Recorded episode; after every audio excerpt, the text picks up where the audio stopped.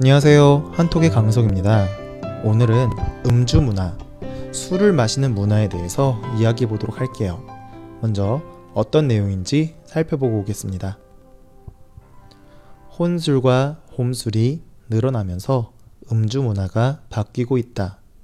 특히 2차, 3차, 4차까지 술을 마시던 회식 문화가 바뀌어 이제는 1차로 회식이 끝나는 경우가 많아졌다.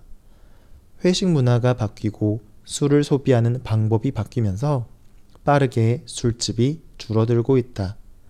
반면 같은 음료 업종이지만 커피 음료를 판매하는 카페는 빠른 속도로 늘어나고 있다. 네.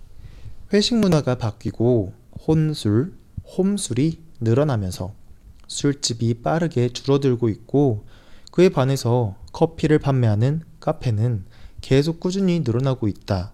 라는 내용이었습니다. 다른 외국인들이 봤을 때 한국에서의 회식 문화는 이해를 못하는 부분들이 정말 많더라고요. 한국 회사에서는 보통 한 달에 한 번씩은 술을 마셔요. 회식을 많이 하는 곳이라면 일주일에 한 번 이상은 술을 마시기도 해요. 술을 자주 마시기도 하지만 술을 오랫동안 또 많이 마시기도 해요. 그래서 오랫동안 많이 마시기 때문에 자리도 계속 옮기고 다니면서 술을 마셔요. 그래서 자리를 옮길 때마다 몇 번째로 자리를 옮겼다 라고 표현하기 위해서 첫 번째 장소는 1차, 두 번째 장소는 2차, 세 번째 장소는 3차 이런 식으로 표현을 해요. 네. 많은 분들이 이해를 못 하는 게 아니 한 곳에서 계속 이야기하고 술 마시고 하면 되는데 왜 계속 같은 자리에서 안 있고 옮겨 다니느냐 라고 이제 궁금증을 갖는 분들이 굉장히 많더라고요. 그리고 왜 같은 회사 동료들과 이렇게 술자리를 같이 하면서까지 계속 같이 있냐 라고 이해를 못하는 분들도 있더라고요. 일단 어 제가 좀 설명을 해드리자면 한국에서의 회식은 회사 생활의 연장인 경우가 많아요. 그래서 회사에서 바쁘게 일하고 회사 직원들끼리 서로 소통하지 못했던 그런 부분들을 이러한 회식 시간을 통해서 특히 술을 마시면서 허심탄회하게 이야기를 한다는 거죠. 여기서 허심탄회라는 말은 마음을 비우고 솔직하게 내 의견을 그리고 내 생각을 이야기한다는 거예요. 한국 회사에서는 지금은 많이 좋아지고 있긴 하지만 위계 질서라고 하죠. 위와 아래가 딱 정해져 있어서 그 질서에 따라서 예의를 지키고 명령을 받고 하는 거예요. 그래서 회사에서 계속 이런 생활을 하다 보니까 이것을 벗어나서 평소에 소통하고 싶었던 이야기를 한다는 거예요. 네, 그런 목적으로 회식을 한다는 거죠. 그래서 어, 회식을 통해서 이런 것들을 이제 풀고 직원들 간에 서로 잘 어울릴 수 있도록 한다는 목적이 크기 때문에 술을 계속 마시고 어 그래서 그리고 한 곳에만 이렇게 있는 게 아니라 계속 다른 자, 장소로 옮겨가면서 술을 마시고 또 분위기를 계속 바꿔가면서 이야기를 한다는 거죠.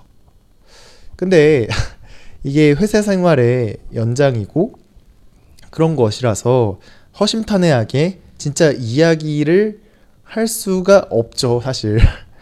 어, 위계 질서가 회사에서 딱 정해져 있기 때문에 어, 회식 자리에서 아무리 이거를 편하게 말을 한다고 해도 이게 편하지가 않는 거죠. 네.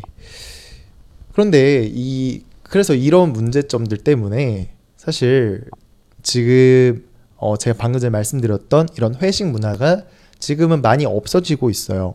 많이 하고 있진 않아요. 한국의 여러 회사들이 아까 전에 말했던 그런 위계 질서가 딱 있는 그래서 위와 아래가 딱 정해져 있는 그런 회사 분위기를 바꾸기 위해서 엄청나게 노력했어요. 사실 이 한국의 회사 문화를 정확하게 이해를 하려면 어, 한국인 남자들이 군대를 가는 것, 그리고 군대에서 어떤 것들을 겪는지, 그리고 한국에서 20년 전, 30년 전에 있었던 그때에는 이제 군인들이 나라를 지배했었어요. 이제 그랬던 군사 정권 시대에 대해서 이해를 해야지 왜 한국 회사가 그런 이제 위계 질서, 그러니까 위와 아래가 딱 정해져 있고 어 다른 이제 외국인들이 봤을 때 어 이거 왜 이러지 하고서 이해를 못하는 부분들을 그걸 이해를 해야지 어 군사 정권 시대와 군대 가는 것들에 대해서 이해를 하면 충분히 이제 이해를 할 수가 있어요. 그런데 오늘 제가 이제 이런 것까지 얘기를 하면 너무 오래 걸릴 테니까요. 다음에 이 얘기에 대해서 말하도록 할게요. 아무튼 이렇게 한국의 대부분의 회사들이 위계 질서가 있는 회사 분위기를 바꾸고 있고 그러다 보니까 자연스럽게 술을 많이 안 마시고 그리고 또 오랫동안 마시지도 않는다라는 거예요. 그러다 보니까 이런 회식 문화가 바뀌다 보니까 어, 술을 많이 그렇게 먹으러 다니지 않고 또 거기다가 혼술. 네, 혼술은 혼자 마시는 술이라고 해서 주변에 사람이 없이 그냥 나 혼자서 술을 즐기는 것을 말하는 거고요. 또 홈술. 홈술은 집에서 홈 집에서 마시는 술인 거예요.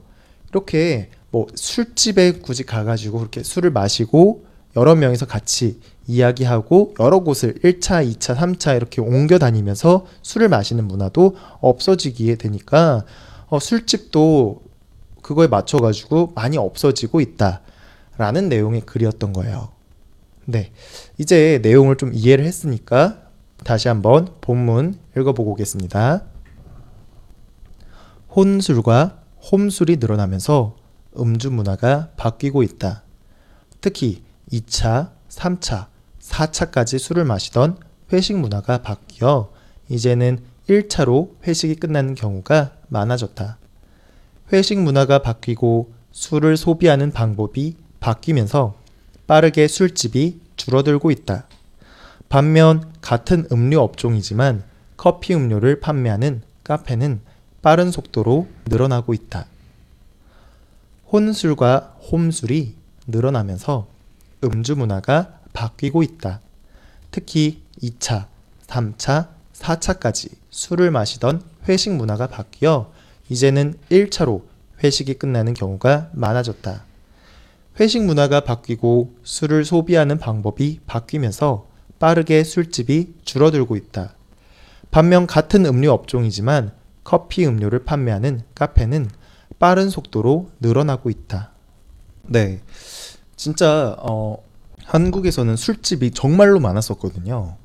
그런데 술을 마시는 문화가 좀 이게 사라지고 어, 대신에 그런 자리에 카페들이 많이 생겼다. 라는 글이었어요. 진짜 카페 가는 사람들이 최근에 엄청 많아진 것 같아요. 술집은 보통 밤에 가지만 카페는 낮이든 밤이든 편하게 있다가 갈 수 있어서 많이 찾는 것 같아요. 음, 제가 살고 있는 지역에만 해도 어, 카페가 정말 많이 생겼는데요. 이 지역만 해도 카페가 한 50군데는 넘게 있을 것 같아요. 회사가 많은 곳에서는 심지어 어쩌냐면 한 개의 건물, 그 건물에는 이제 여러 개의 회사가 있겠죠.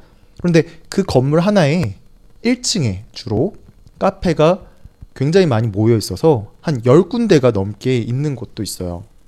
그런데 이렇게 많은 카페들이 다 장사가 굉장히 잘 되고 있어요. 그래서 굉장히 신기한 것 같아요. 네.